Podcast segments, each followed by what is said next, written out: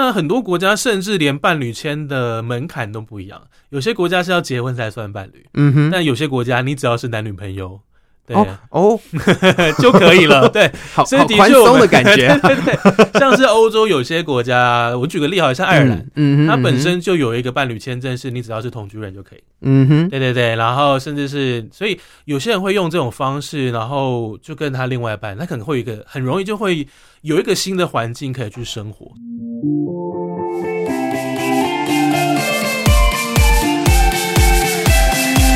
欢迎来到奇岩星球，一起聆听社宅中的彩虹。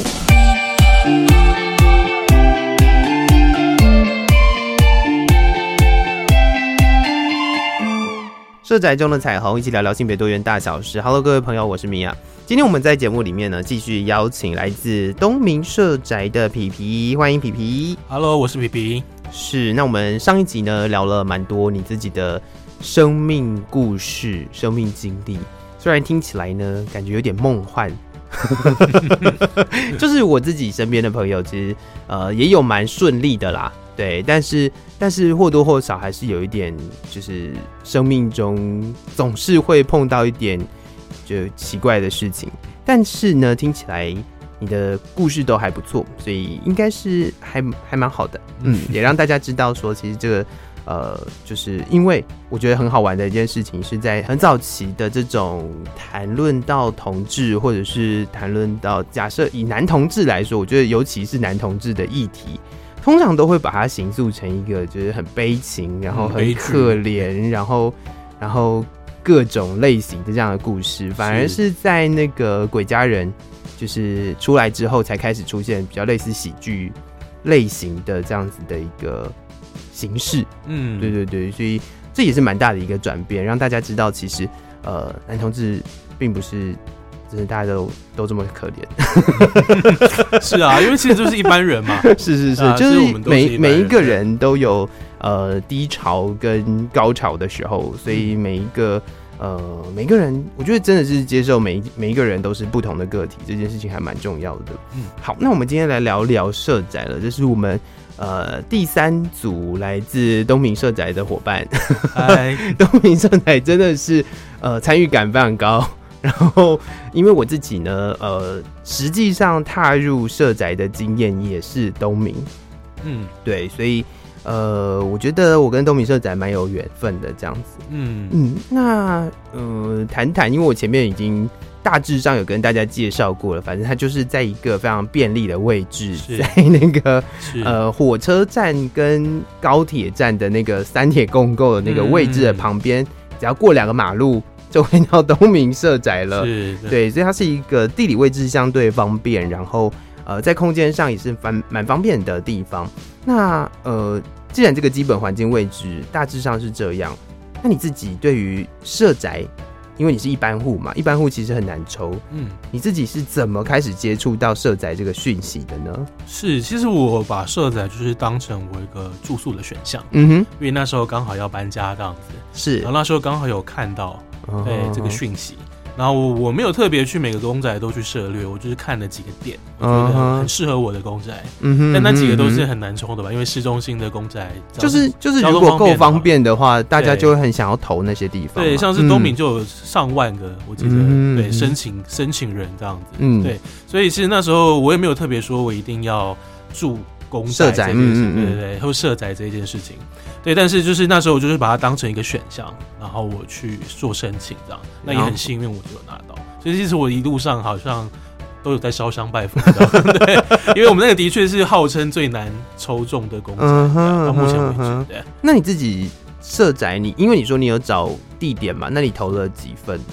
呃，投了两个，一个是健康，然后一个是东敏。健康是健康路上的那个，对对对对，OK OK，对 我就是。第二个我就抽中，可是那时候我还没有，我还有还是有种不真实感，就是那时候收到就是中签的讯息，嗯嗯嗯，对啊，哦，嗯、那你因为我相信你自己在挑社宅，你选定它成为你自己的一个选择的时候，你应该就已经有评估过，你觉得呃社宅对你而言，你的呃好处或者是你认为你自己比较会愿意选择社宅的原因是什么呢？呃，第一个当然是自己的空间，因为我们那时候空间都是自己的，然后都是完全是空的，你搬进去是包括自己的家具都是要重新购买。嗯哼，对，也就是说你可以完全自己的布置。嗯，对，然后再来就是同样的租金，我可以租到新房子。嗯，对，然后呃，该有的设设施设备，像停车场，然后或者是垃圾间都会有，所以以居住环境来说，的确是蛮好的。至少我在台北。租屋了十年、十几年，这个环境、这个条件应该很难找到，对啊。是，嗯，社宅其实真的说实在，它呃不只是一个呃可以提供给大家的一个选项哦，它其实也同步的呃想要让这个住这件事情变得。更容易一点，嗯，虽然还是要抽啦，是，但是至少有一个有抽有机会嘛，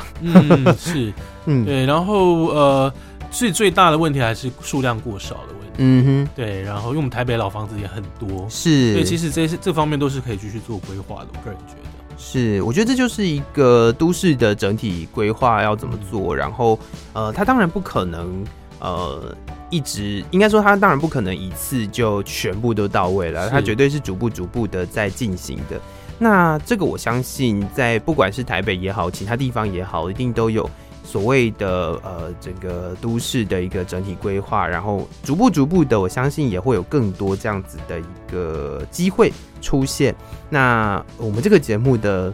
主要目的也是希望听众朋友在听到这个节目的时候，可以除了更了解社宅里面的人，更了解社宅里面的一个状况之外，相信呃从了解社宅开始嘛，就让它成为你自己呃一个租屋的选择，是。对，不然可能同样的价钱在台北市区或许住的空间就没有那么好。嗯，对，这这其实还是要看自身的状况，比较也就是不要去随便申请或是占用人家的资源，因为毕竟我之前有听到过，我们有邻居就是呃从南港，然后每天就是要到五股去上班的，嗯哼，对，然后可能光通车可能都一个小时半这样的距离，是，对，所以就是还是要以自身的状况去做考量。所以我觉得评估那个呃位置到底适不适合你，然后。呃，同样的也是评估你自己的状况，自身的状况其实真的是蛮重要的。嗯，那你自己有不喜欢社宅的部分吗？呃，我觉得不喜欢，应该大多数人都有讲过了，就是那两台电梯很少，然后又很难按，然后又很久，又很常维修，很常坏。对 哦，很常坏耶，很常坏，我是没有听到。哦我们有一有一次，有一次就是有呃，不是我们这一栋，就另外一栋是一次两两台都坏掉，然后就一堆。住户在楼下聊天，然 后就是大家都在等电梯修好。那要怎么办呢、啊？如果电梯坏掉了的话、嗯，就是如果你是身体是比较不好的人，就是只能等。然后如果你可以爬楼梯，就可以先爬到啊。对，然后不是很多楼吗？如果你住的真的很很高的话，我自己就爬过两次，我住在十八楼。哦，对，OK。对，然后再来就是呃，我们那边有地震过后，那就是。电梯会暂停运作的机制，嗯哼，对对，他可能会检查或者什么，所以那时候有一次就是台北有发生五级的地震，是是，然后回家的时候发现电梯都还是在停摆的状态。哦，对，但是为了大家的安全考量，我觉得也是。必须要是这样了。它其实就跟所谓的台风假有点相似，是，对，就是。呃，在这个危险发生的时候，你在确保大家都是可以安全的使用的状况下，我觉得还是要做一个检查，这也是一个合理的一个规划。但是呢，我自己真的要讲，我去过东敏之后，我。真的完全没有办法理解那个按钮到底要怎么按，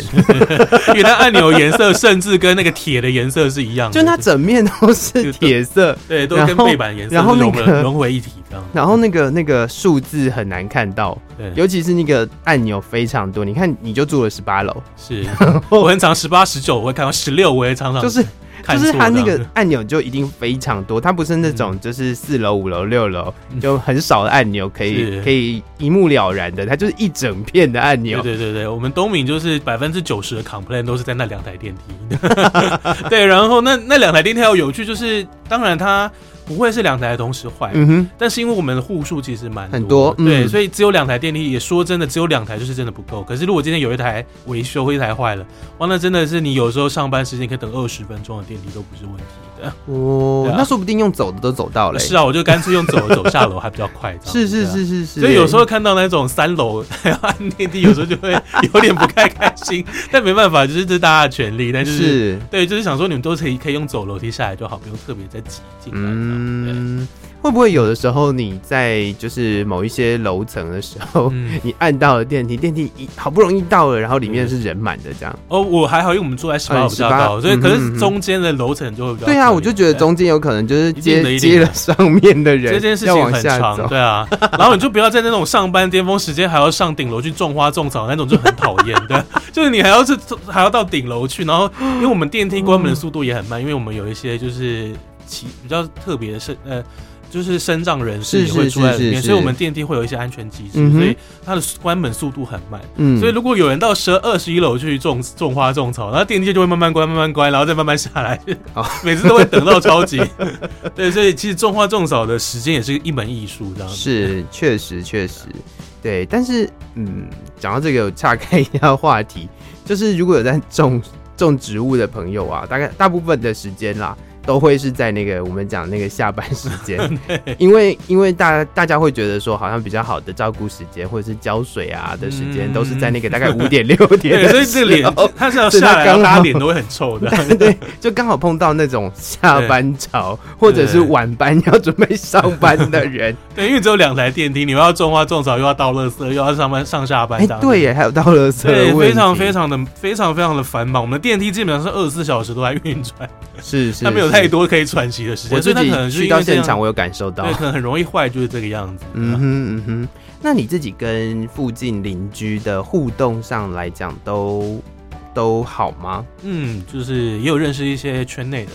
邻居，然后我们那一层楼都算是不错的。对，大家都是正常的上班上上班族的，嗯嗯，对，然后也不错，就是都会嘘寒问暖，大家可能有买到鸡蛋啊，就会互相都 大家要不要这样子，对，或者是有有也有酒酒商朋友嘛，对不对？因为大家就是逢年过节都会送酒这样子，然后因为毕竟住公宅的也很多人不是当地人，嗯哼，所以其实大家来自各头不同的地方，都会有不同的呃特别的东西会贡献给邻居，所以我觉得蛮有趣的，就是。大家来自不同地方这件事情。是，那你刚刚有提到，就是呃，你自己身边的邻居，你也有认识，就是呃，同志族群。是，那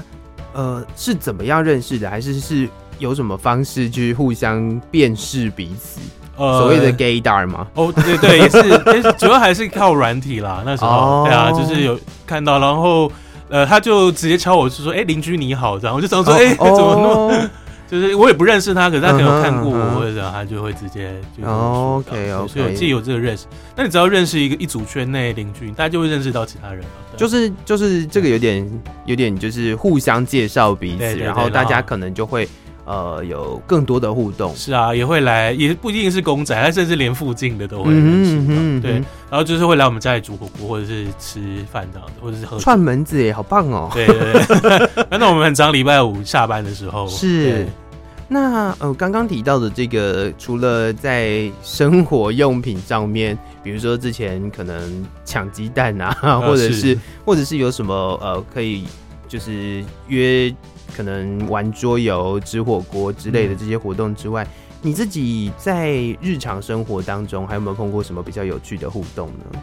呃，我觉得互动还蛮多的，像是公仔，它都会有举办一些活动，是，所以我也很少遇到住宅它有这么多活动，就是基本上、嗯、呃大节小节都有活动，然后万圣节啊、圣诞节啊，或者是像是最近也有彩虹周的活动，是是，对啊，所以我觉得都是蛮特别的，嗯，然后我觉得可能大家的感情也都蛮好的，嗯哼、啊，就是比起一般，如果你是在外面买房子或者什么，你可能跟邻居就是只有基本打招呼这样，是，因为我们的甚至不一定会打到招呼。是，对，所以这个基本上，我觉得工作的好处就是有这个部分还蛮不错的，对啊。嗯嗯、或许这也跟你刚刚提到那个，因为大家可能都是呃，比如说这是一个新的地方，然后大家也都是从四面八方来的，对对对，然后不像是可能如果你在外面租房子的话，有可能有一些住户是原本就在这里的，嗯、然后待很久的，是，然后。就是因为大家都蛮新的，所以 互相认识跟呃，我觉得嗯，愿意去接触彼此的那种感觉，其实是不太一样的。对，就跟当兵一样啊，你新训一定是最好玩的，因为大家都 因为大家都是都是菜鸟嘛，然后大家都是第一次搬进来，而且我们都是一手屋，所以都不是那种住很久的，所以就是很很有趣。像我们有时候会定期去聚餐什么的，嗯哼嗯哼，对，所以我觉得蛮好玩，蛮有趣的。之前也有听到说，就是比如说。呃，有的人就是突然间家里面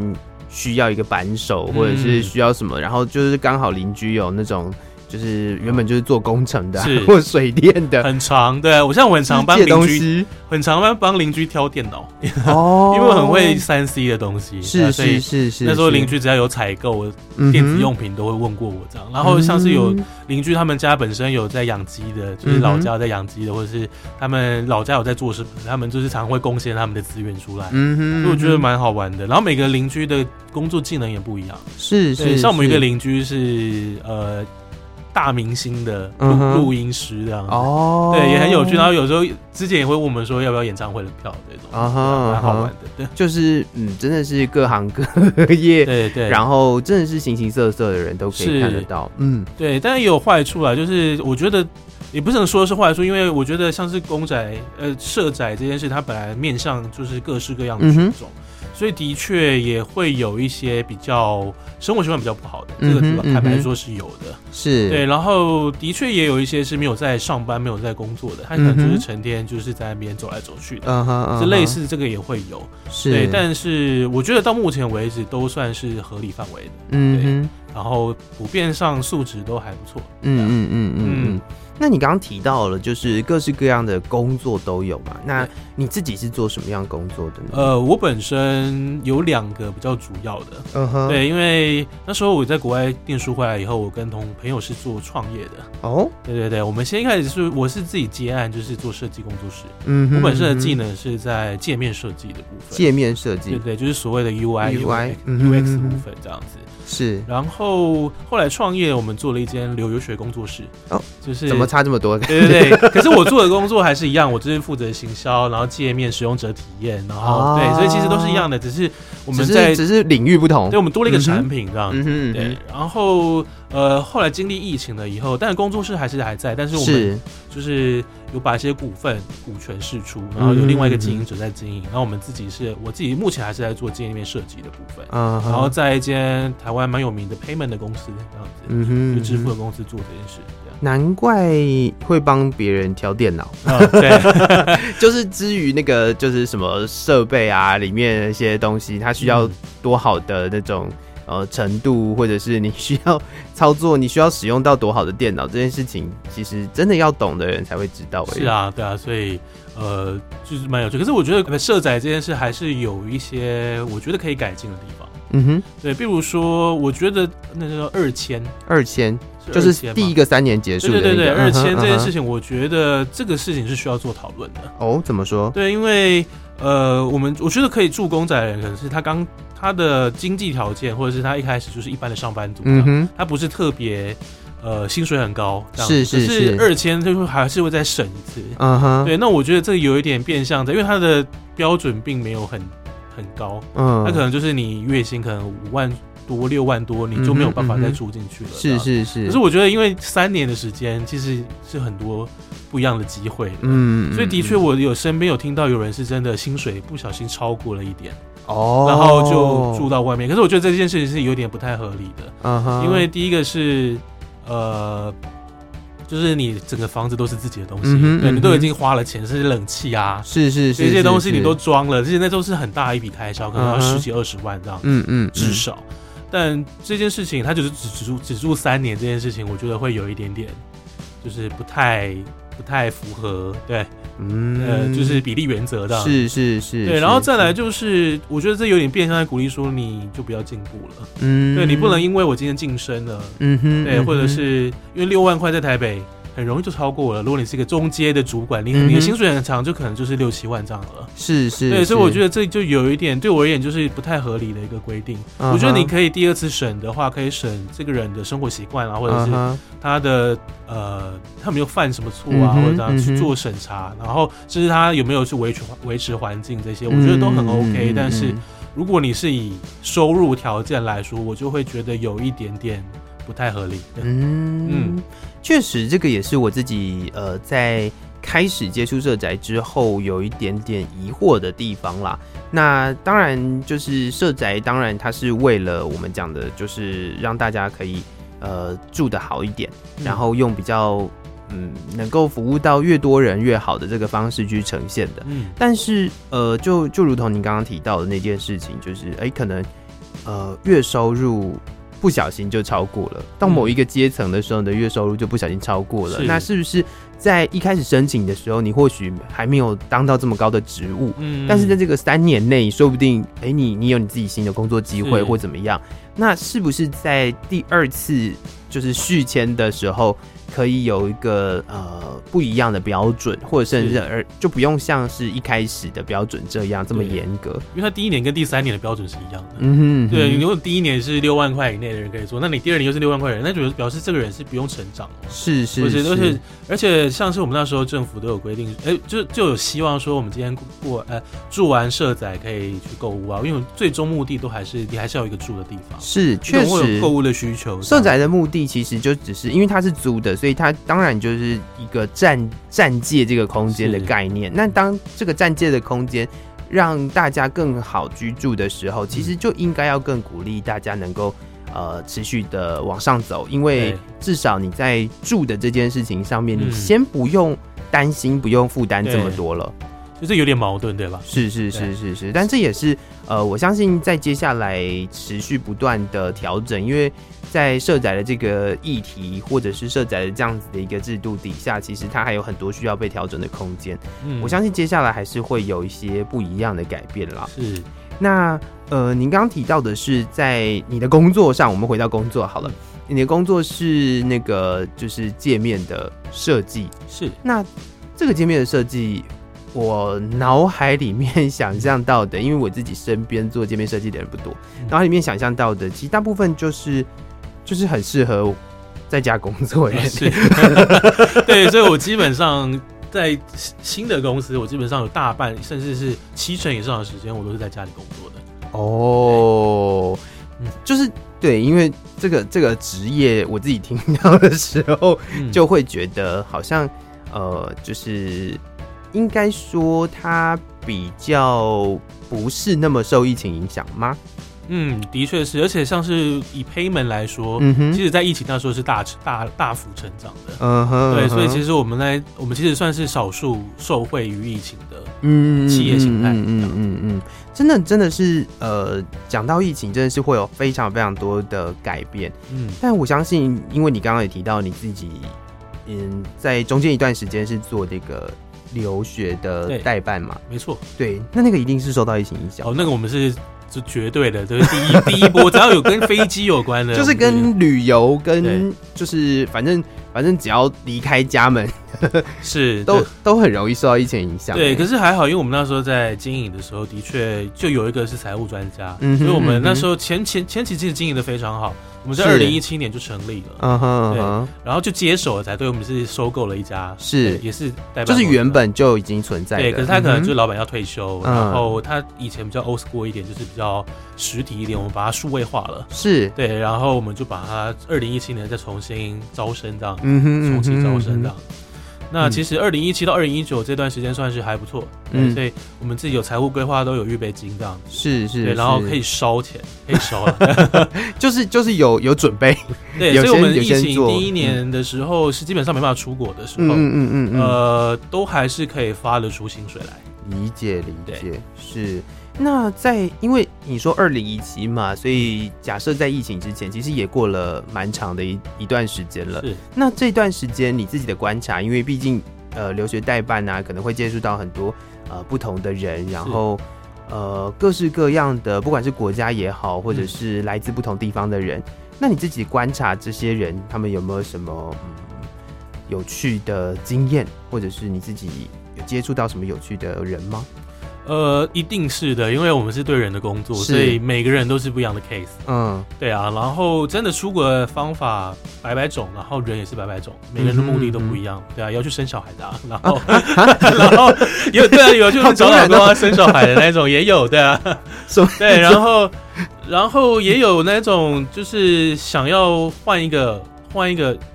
人生形态的这种、oh, 也有对啊，因为国外的确有蛮多机会的，嗯哼，对，然后也有遇到圈内的，就是，是。对，就蛮多，因为国外是可以蛮多国家基本上都是可以同、嗯、同性结婚的，嗯哼，嗯哼，对，所以呃，也的确有遇到这种以这种导向为主的，就是想要出国结婚，对，或者是想要换个生活环境，啊、因为这些这个环境可能对于这这个族群是很不太友善的，然后想要离开这个环境，对，可能在二零、嗯、在。同婚法过之前，的确台湾会被认为说，的确还是比较偏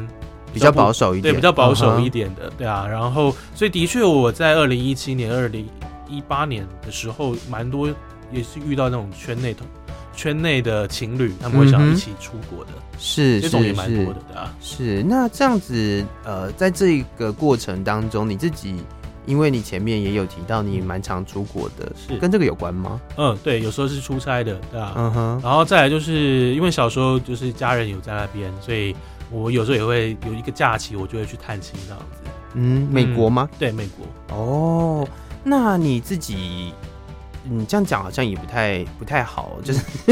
跟跟台湾比较的话，就是你自己在国外，呃，碰到比如说可能跟呃同志族群的一些活动也好，或者是呃你自己观察在不同的国家，可能美国或者是你自己有呃代办或自己曾经出国过玩的地方的一些比较，或者是你自己参与的活动里面，有没有什么呃可以跟我们分享的？呃，我觉得。有些国家，因为我们我们的负责的国家很多，基本上是欧美国家都可以。嗯嗯嗯。那很多国家它是有一种叫做伴侣签证的是事情，对。所以我今天我的另他可以承认同性伴侣，是对，所以等于就是说，我觉得他是一个很好，就是我只要有一个人出国念书，嗯，然后我另外一个人就可以去那边工作，这种状况其实是 OK 的。那很多国家甚至连伴侣签的门槛都不一样。有些国家是要结婚才算伴侣，嗯哼，但有些国家你只要是男女朋友，对哦，哦。就可以了，对，好，所以宽松的感觉，对对对，像是欧洲有些国家，我举个例，好像爱尔兰，嗯哼，它本身就有一个伴侣签证，是你只要是同居人就可以，嗯哼，对对对，然后甚至是，所以有些人会用这种方式，然后就跟他另外一半，他可能会有一个很容易就会有一个新的环境可以去生活，是，那时候我们辅导了蛮多这种的。哦，对，所以其实很有趣，所以他不一定是真的是要去拿学位或者什么，他只是想要换换一个生活的环境。对，那我们也遇到蛮多拿学位也是为了换生活环境的。哦，对啊，怎么说？因为大部分国家都有所谓的毕业工作签证。哦，对，所以你有办法是可以借由这个再到另外一个就是阶级，比如说可以拿永居啊或者怎么样的方式。所以我们大部分的同学也都会有未来的考量，然后会来申请留留学的计划这样。是是是，哇哦！在这段过程我觉得你也接触了蛮多，是啊，就是这个这好好玩哦。这个我们接触的人，甚至比一般服务业还要再多，因为一般服务业的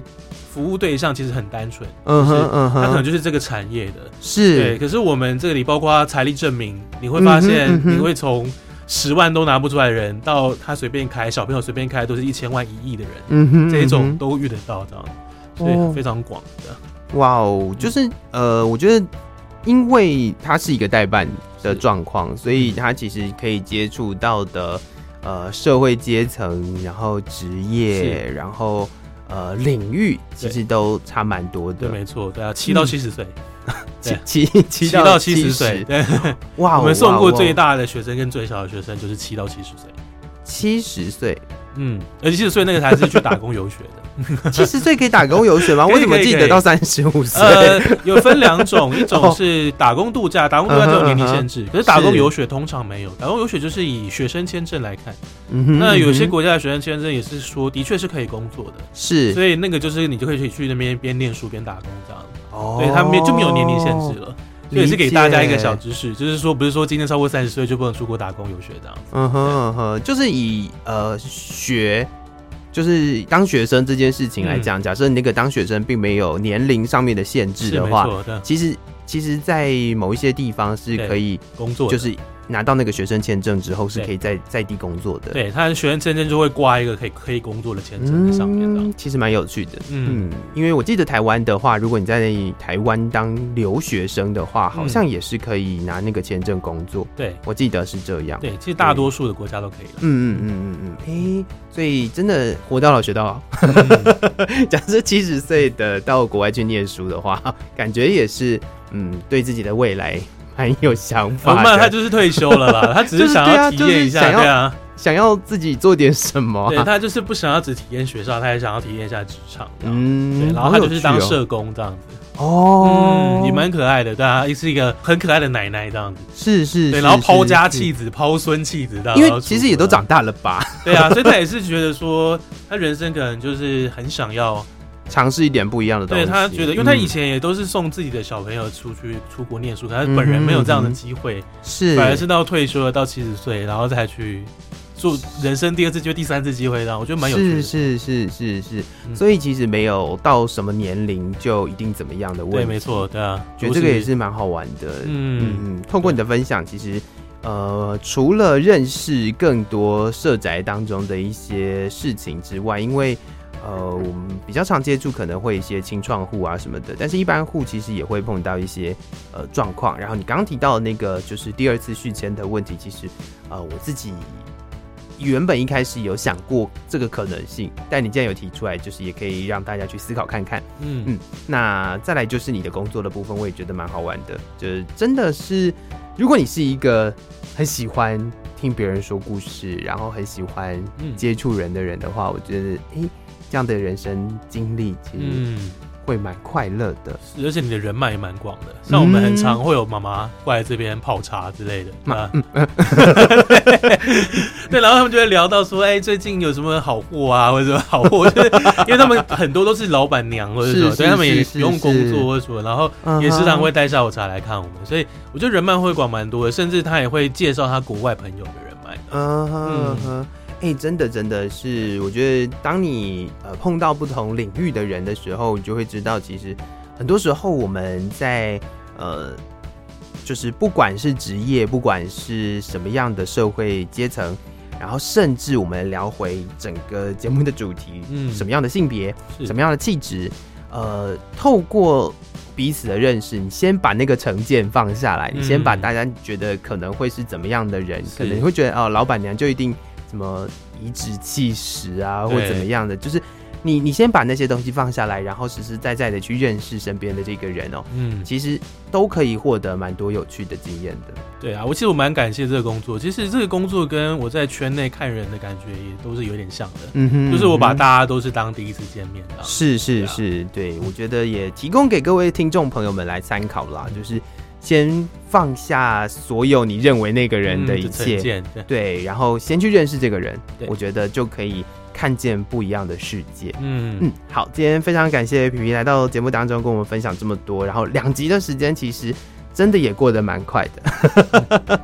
对啊，因为也希望有机会可以再到节目来跟我分享更多你的故事，谢谢你。谢谢。好，在节目的最后，再次感谢大家收听奇岩星球社宅中的彩虹系列节目，也欢迎大家到 Apple Podcast、Spotify 还有 KKBox 给我们五星好评，并且要订阅奇岩星球，也要分享给身边的朋友，或是留言给我们哦。另外，也欢迎各位朋友关注台北市社宅青创的粉丝专业，台北市社会住宅青年创新回馈计划。所有最新的资讯都会在上面跟大家分享哦，请大家要定期锁定。我们下次见了，拜拜。